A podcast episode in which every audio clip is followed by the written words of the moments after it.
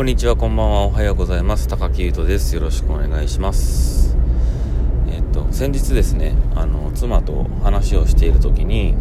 あの、日本文学の作家についてですね、まあ、いろいろとなんか興味が、あの、あったのか、僕に聞いてきたんですよね。で、えっと、まあ、太宰のことをちょっと聞かれたので、まあ、話をしてたんですけど、まあ、太宰ってあのすごく芥川龍之介のことが大好きだったそうであのノートにですねあの芥川龍之介って何回も書いたりだとか、うん、してたそのノートがですねあの展示されたりだとか後に見つかってですねめっちゃあの黒歴史じゃないですけどそのエピソードすごく僕大好きなんですけど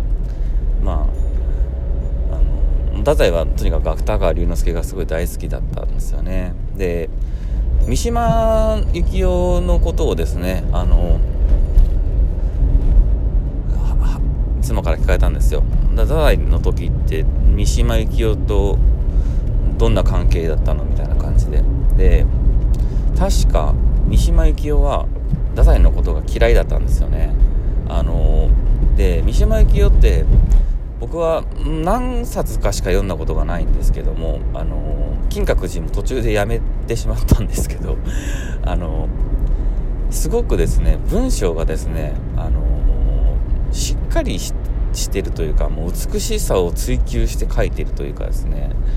もう何度遂行したんだろうというのはまああるしとその遂行の基準に美しい美しくないというのが絶対この人はあるよなっていうことを思わせるやはり文章ですよね。で一方太宰はあの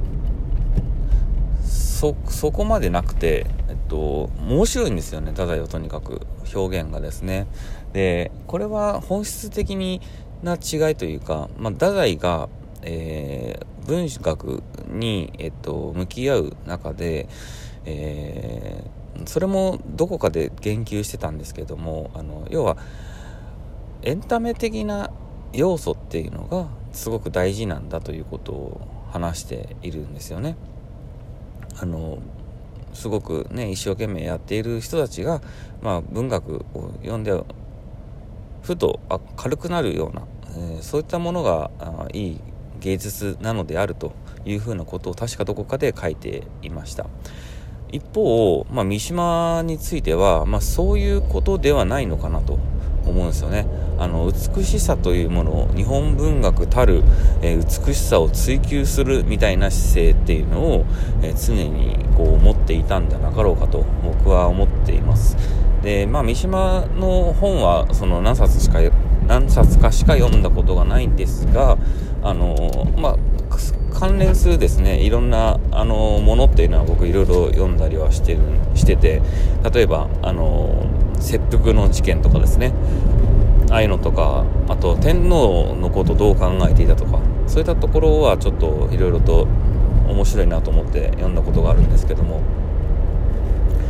とにかく、まあ、三島と太宰っていうのはまあ本質的にこう考えてることが違うくてで三島は太宰が嫌いだったんですよね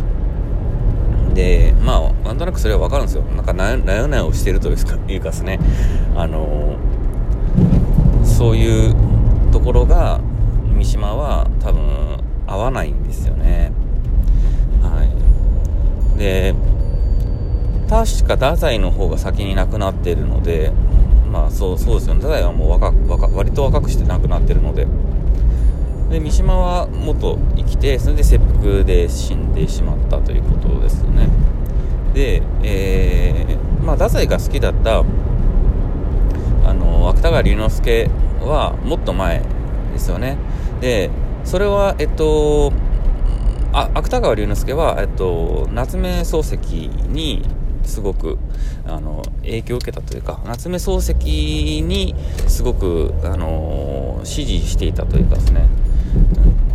そういったことでも知られていると思います。夏目漱石が、まあ、開いているあの、まあ、家によくこう文豪を読んで読んでというか遊びに来て、まあ、みんな先生と夏目漱石のことを読んでみたいなエピソードはいくつかあるんですけども、その夏目漱石はえっともちろんあの本当皆さんがご存知の夏目漱石偉大な文学者であるんですけども、えー、夏目漱石にが、えっと、芥川に対してですね、あの手紙を送ったその手紙が僕大好きで、あの芥川が、まだ小説をなりたいと志してですね、えー、1作か何作かを書いた時に、まあ、割かし受けがなかったんですよね。で、それに対して夏目漱石が、えー、っと、手紙を送ってるんですけど、その内容がすごく良くて、えー、君の書くものは、あいいと。で、えー、とにかくいいんだと。で、それを信じて書き続ける、書き続けるべきだと。君が、あのいろいろと言われているのは考えなくてもいいんだと。とにかく君は君のあの書いているものを信じて、えー、やりなさいと。そしたらきっと、あの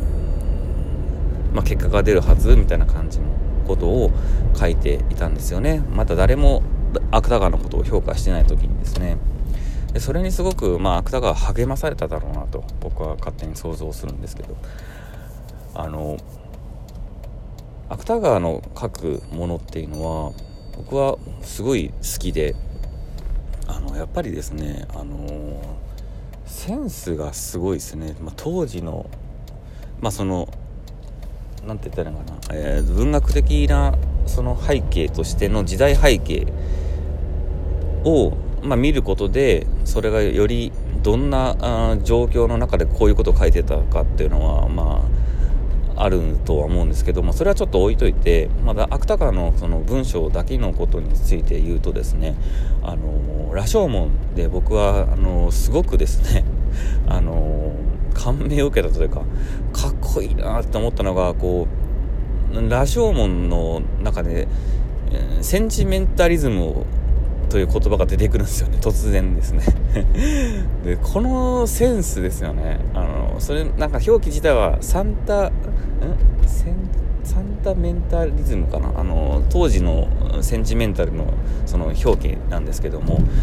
カタカナで出てくるんですよ。このセンスですよね。あのー、昔のその京都のねあのー、あれは確かえっ、ー、と鬼の乱とかのああいう時代の武士の話ではあるんですけどもその時にそのセンチタメン センチメンタセンチメンタルを感じていたということを、まあ、書いて表現するというセンスやべえなっていうことですよね。